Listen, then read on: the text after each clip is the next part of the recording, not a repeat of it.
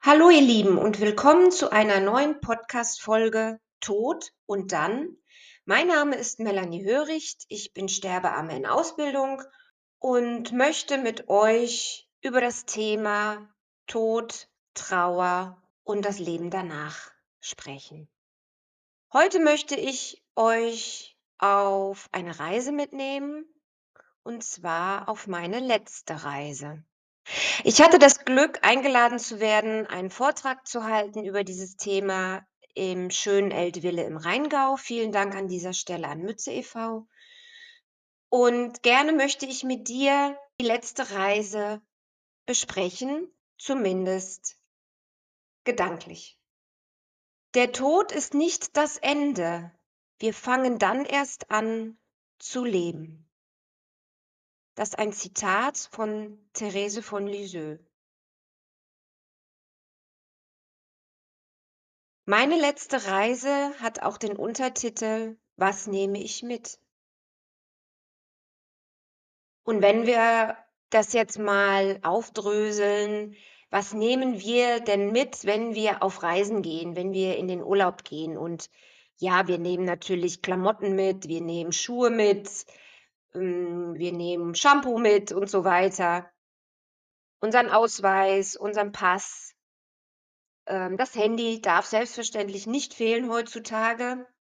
Wir müssen ja auf unserem WhatsApp-Status posten, was wir alles so Schönes sehen und erlebt haben, dass die Lieben daheim auch sehen, was wir mitmachen. Leider ist es nur so, wenn wir uns auf unsere allerletzte Reise begeben, wird es wohl nicht so sein, dass wir einen Status posten können. Aber natürlich können wir diese ganzen Sachen nicht mitnehmen. Das wissen wir eigentlich ja. So, aber was wollen wir denn oder können wir mitnehmen? Ist es das Gefühl oder die Gefühle, die wir im Laufe unseres Lebens entwickelt haben über unser Leben? Also wir haben eine Familie gegründet, wir haben Kinder, wir haben ein Haus gebaut, wir haben einen Baum gepflanzt, wir haben ein Auto, wir können Geld verdienen, um unsere Familie zu ernähren. Und wenn wir so in uns reinhorchen, fühlt sich das eigentlich gut an und ich das nehme ich mit, wenn ich auf letzte Reise gehe. Ich habe doch ein gutes Leben gelebt. So, jetzt gehen wir doch mal weiter die letzte Reise. Wieso willst du dieses Gefühl mitnehmen? Das Gefühl ist das Gewohnte, was wir haben. Das gewohnte Haus, die gewohnte Umgebung. Wenn wir aus dem Urlaub zurückkommen, schließen wir die Tür auf und es riecht wie daheim. Wir sind froh, dass wir wieder in unserem eigenen Bett schlafen können. Das hat doch jeder, wenn wir im Urlaub sind, denkt, ach Gott sei Dank, ich habe mein Bett wieder. Das ist das Gewohnte und wir möchten uns daran festhalten, dass das Gewohnte irgendwann auch wieder kommt, wenn wir uns auf die letzte Reise begeben. Es wird uns nur so langsam bewusst, dass wir von unserer Urlaubsreise wiederkommen aber von unserer letzten Reise werden wir nicht mehr wiederkommen. So, aber warum ist es uns denn so wichtig, an diesem Gewohnten festzuhalten? Weil wir Angst haben. Wir haben Angst, was erwartet uns denn auf der anderen Seite? Ich glaube, es gibt eine andere Seite, wenn wir sterben, dass da irgendwas ist. Aber selbst wenn du da nicht dran glaubst, hast du trotzdem irgendwo eine Angst, was kommt, weil das wissen wir ganz einfach nicht. Und so ist es doch eigentlich ein schöner Gedanke, an dem festzuhalten, was wir hier auf der Erde haben.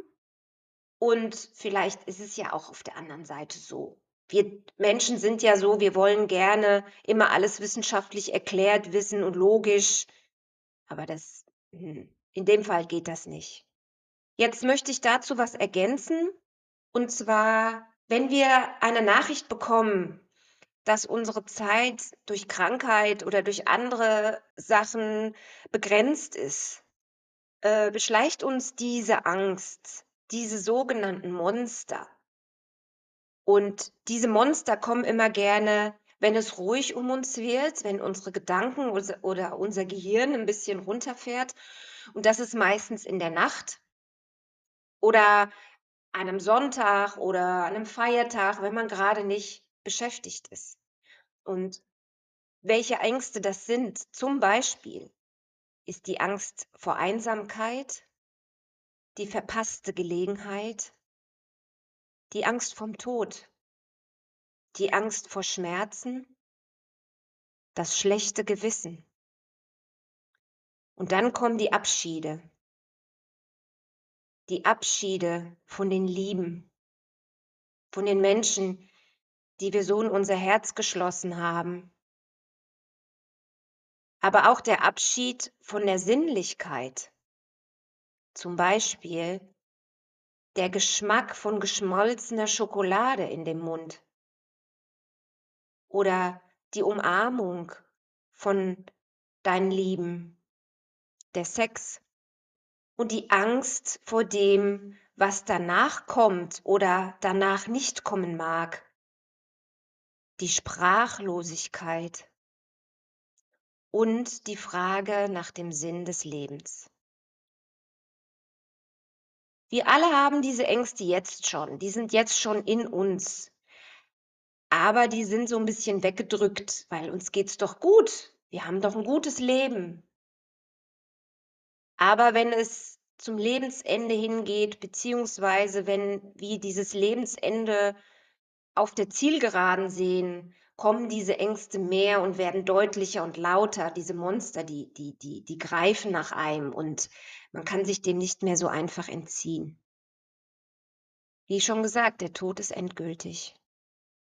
Hast du eine Löffelliste? Vielleicht gibt es ja auch einige Sachen in deinem Leben, auf die du ger so gerne zurückblickst. Und vielleicht weißt auch nur du darüber und hast keinem was erzählt. Du hast vielleicht mal was getan oder mal was gesagt zu jemandem und, ah, das ist ganz unangenehm, sich da drüber Gedanken zu machen. Und weißt du, wenn die letzte Reise ansteht, kann dir niemand das Gepäck abnehmen. Das musst du selber mitnehmen. Also, es ist vielleicht jetzt schon ratsam, sich mit gewissen Themen auseinanderzusetzen, aber es braucht Mut dazu. Es braucht Mut, den Schmerz zuzulassen zu diesem Thema. Aber auch nur, wenn du das willst, wenn du dazu bereit bist. Weil du bist der Experte für dein eigenes Leben und Versterben. Man sagt, man stirbt, wie man gelebt hat. Wie will man denn sterben? Mit Sorge und Kummer oder mit lebensfrohem Geist und offenem Herzen? Und was wollen wir denn jetzt eigentlich mitnehmen? Wenn wir so noch tiefer drüber nachdenken und vielleicht an unsere Kinder denken oder an unsere Enkel wollen wir doch vielleicht andere Dinge mitnehmen? Dinge, die man nicht sieht aber die unser Herz und unsere Seele berühren? Oder sind es vielleicht gewisse Gerüche? Der Geruch vom Rollbraten der Mutter vielleicht? Oder der Duft von frisch gemähtem Rasen? Oder der Duft von frisch gebrühtem Kaffee? Oder der leckere Wein, den du abends trinkst? Oder vielleicht willst du etwas Bestimmtes hören, wenn du auf die letzte Reise gehst. Weil beim Eintreten des Todes ist das Gehör das letzte Sinnesorgan, was, ich sage mal, abgeschaltet wird. Gibt es eine Musik, die du sehr, sehr gerne hörst und du dir vorstellen kannst, die zu hören? Ich persönlich liebe die Stille.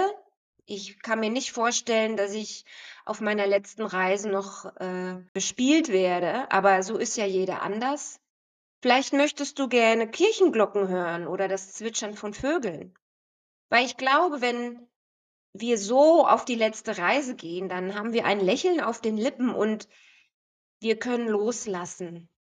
weil was wir mitnehmen, ist die Liebe. Die Liebe zum Kaffee, zum Wein, zur Musik, die Liebe zur Mutter, die ist vielleicht schon nicht mehr auf der Erde hier und vielleicht freuen wir uns doch auch drauf, sie vielleicht wiederzusehen. Die Nächstenliebe, die Liebe zu uns selbst, zu unserer Familie, zu unserem Nächsten, zu den Menschen, die wir nicht kennen, zu unseren Haustieren natürlich. Aber auch die Liebe zum Mitgefühl, zur Empathie, zum Händereichen und die Liebe zum Lächeln und zu freundlichen Worten. Der schönste Abschied ist der, der mit einer Mischung aus Neugier und Mulmigkeit einhergeht. Nun stell dir mal vor, du bist tatsächlich an dem Punkt und weißt, du stehst kurz vor der letzten Reise. Und wäre es da nicht wundervoll zu wissen, dass du mit Liebe im Herzen auf dein Leben zurückschauen kannst? Vielleicht hast du das Glück, dass deine Lieben um dich herumstehen in dem Moment, wo du da liegst im Bett. Ich sage jetzt mal, das ist the best Szenario, dass du im Bett liegst und du bist noch bei Sinn und du weißt, du begibst dich auf die letzte Reise. Wir haben einfach dieses Szenario jetzt mal vor Augen und du siehst deine Lieben um dich herum und machst die Augen zu und begibst dich auf die letzte Reise und weißt zumindest in Gedanken, weil du fühlst ja deine Lieben, die da um dich rumstehen, dass du nicht alleine bist. Das ist wie wie wenn man wegfliegt, in ins ins Flugzeug steigt, beziehungsweise am Bahnhof steht und in seinen Zug einsteigt und, ähm, ins Abteil langläuft, um seinen Sitz zu suchen. Du weißt, deine Lieben stehen noch am Bahngleis, aber du siehst sie nicht mehr, aber sie sind immer noch da. Und dann drehst du dich um oder guckst nach vorne und auf deiner letzten Reise und siehst am Horizont, da steht jemand. Ach, wer ist das denn? Vielleicht wirst du ja auch erwartet? So, nun haben wir die Liebe in unserem Gepäck. Aber wie kommen wir denn zur Liebe? Einfach so? Ich glaube schon, genau dadurch, was wir im Leben erreicht bzw. geschaffen haben. Denn wenn wir jeden Tag ab heute ein bisschen mehr Liebe in die Welt sehen, dann arbeiten wir bereits jetzt auf unsere letzte Reise hin. Und wenn es soweit ist, haben wir vielleicht nicht mehr so viel Angst, um zu gehen, weil wir wissen ja, wir haben so unser Leben gelebt, wie es gut ist. So, nun stell dir mal vor, du trittst tatsächlich deine letzte Reise an und du liegst da in deinem Bett und du blickst voller Stolz und Liebe auf dein Leben zurück, wäre es da nicht der Weg der letzten Reise die logische Konsequenz, um den Weg zu vollenden? Dazu möchte ich kurz das Beispiel des Schmetterlings in uns in Erinnerung rufen. Die Raupe verpuppt sich, das heißt ganz grob gesagt, dass die innere Raupe sich komplett auflöst Gliedmaßen, Augen, Körper werden gebildet und heraus kommt zum Beispiel ein wunderschöner Schmetterling. Dieser bunter, schöne Schmetterling, der friedlich durch die Welt schwingt und uns beglückt. Wäre das nicht auch eine wundervolle Vorstellung, dass da noch was viel Tolleres auf uns wartet auf der anderen Seite? Die spirituelle Bedeutung des Schmetterlings ist das Symbol der Seele, der Auferstehung und der geistigen Metamorphose. Wenn wir nun noch den Sinn des Lebens dazu nehmen, vielleicht möchtest du noch ein Buch schreiben oder hast schon ein Buch geschrieben, du hast noch einen Traum dir zu erfüllen oder hast dir deinen Traum schon erfüllt, vielleicht willst du Yogalehrer werden oder vielleicht möchtest du auch in einen Pflegeberuf eintreten und das ist dein Herzenswunsch. Aber auch wenn du merkst, dieser Herzenswunsch ist doch nicht der Weg, den ich mir eigentlich vorgestellt habe. Ich muss doch meinen Weg wieder ändern. und du steuerst auf deine letzte Reise zu, weißt du aber, du hast probiert, diesen letzten Traum oder diesen Traum zu verwirklichen und bist dir eigentlich keiner Schuld bewusst. Im Gegenteil, du hast es ja probiert. Jetzt haben wir darüber gesprochen, was wir mitnehmen wollen, aber was möchten wir denn auch zurücklassen? Welchen Fußabdruck möchtest du hinterlassen? Wie möchtest du, dass man an dich zurückdenkt? Durch deine Kinder? Oder hast du vielleicht eine ganz besondere Marmelade kreiert und die Welt damit beglückt?